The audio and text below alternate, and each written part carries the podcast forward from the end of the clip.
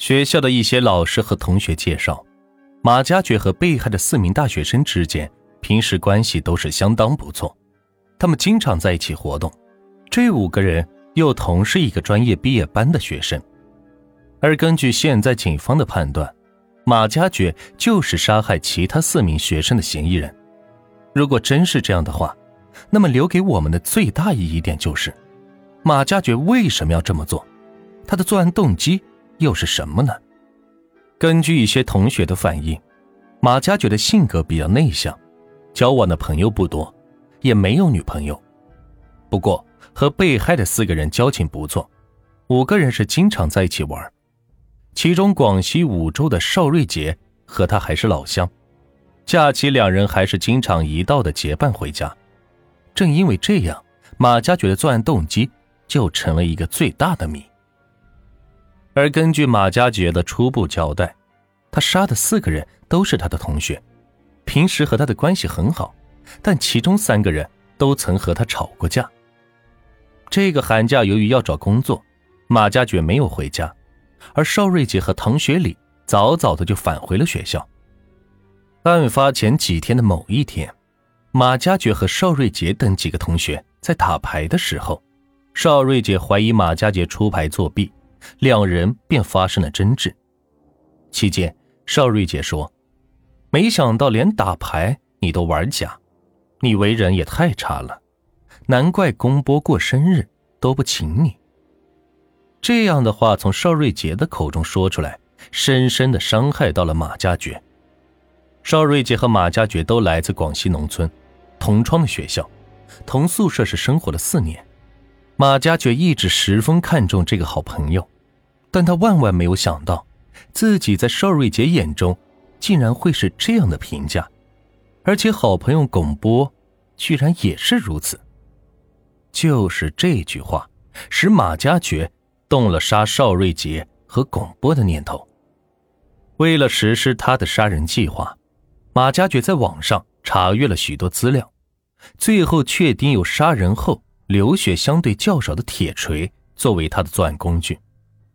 他到一个旧货市场上买了一把石工锤，为了使用顺手，他请店主把过长的木柄锯短，悄悄地把石工锤带回，并藏在了宿舍楼内的厕所的隐蔽处，想等到作案时再取出来。但是不知怎么的，石工锤却被人偷走了。不得已，他又回到了上次买锤的商店。再买了一把时空锤，同样让老板把过长的木柄锯短后再带回宿舍。期间，他还买了用于捆扎尸体的黑色塑料袋、胶带纸，并上街请质证窝点制作了假的身份证，以备出逃时使用。唐学礼原本是不住校的，一直在校外租民房住，但那几天由于还在假期，宿舍的床位普遍空着。唐学礼就暂时住进了马家爵和邵瑞杰住的三幺七宿舍。唐学礼没有在邵瑞杰和马家爵的夺命牌中争吵，也不曾和马家爵有过任何的过节。而邵瑞杰那几天经常跑到隔壁宿舍玩，玩晚了有时也住在隔壁。唐学礼的存在成为了马家爵杀邵瑞杰的最大障碍。二月十三日晚。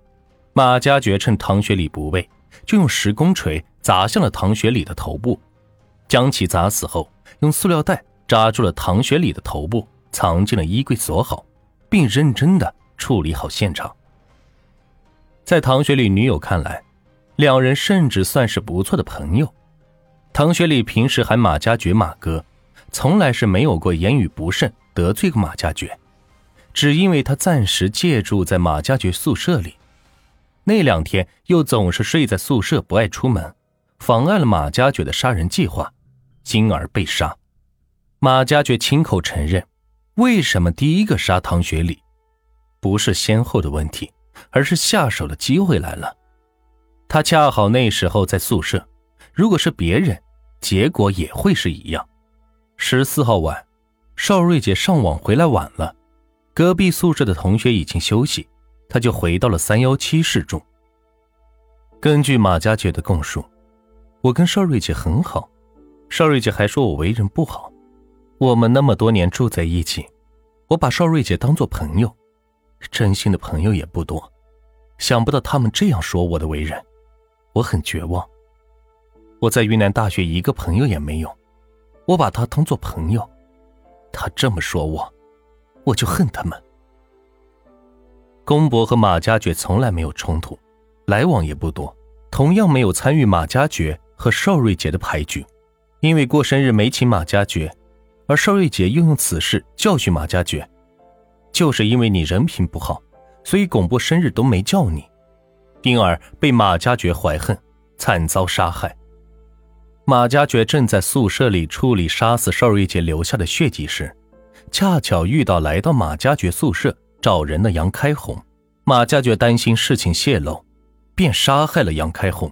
被杀害的四名同学中，全部都是头部。被石工锤击中致死，马家爵把他们一一的藏在宿舍的衣柜内，用黑色的塑料袋扎住头部，防止血流出来，然后用胶带纸把报纸蒙住头部，用锁锁好。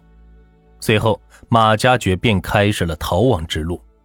十七日，他到火车站乘车时，所使用的假身份证被铁路警方查获，但可惜的是。由于当时在三幺七宿舍内的四具尸体还没有被人发现，他逃脱了铁路警方的处理，悄悄搭上了去往广州的火车。二零零四年四月二十二日，昆明中院公开审理了马家爵涉嫌故意杀人附带民事诉讼一案，并于四月二十四日作出附带民事判决，认定马家爵犯故意杀人罪，判处死刑，剥夺政治权利终身。宣判后，在法定的期限内，马家爵没有提出上诉，昆明中院即依法报送云南高级法院核准对马家爵的死刑判决。六月十七日上午九时，云南省高级人民法院裁定核准了昆明市中级人民法院以故意杀人罪判处马家爵死刑，剥夺政治权利终身的刑事判决。宣判结束，马家爵即被押赴刑场。执行死刑。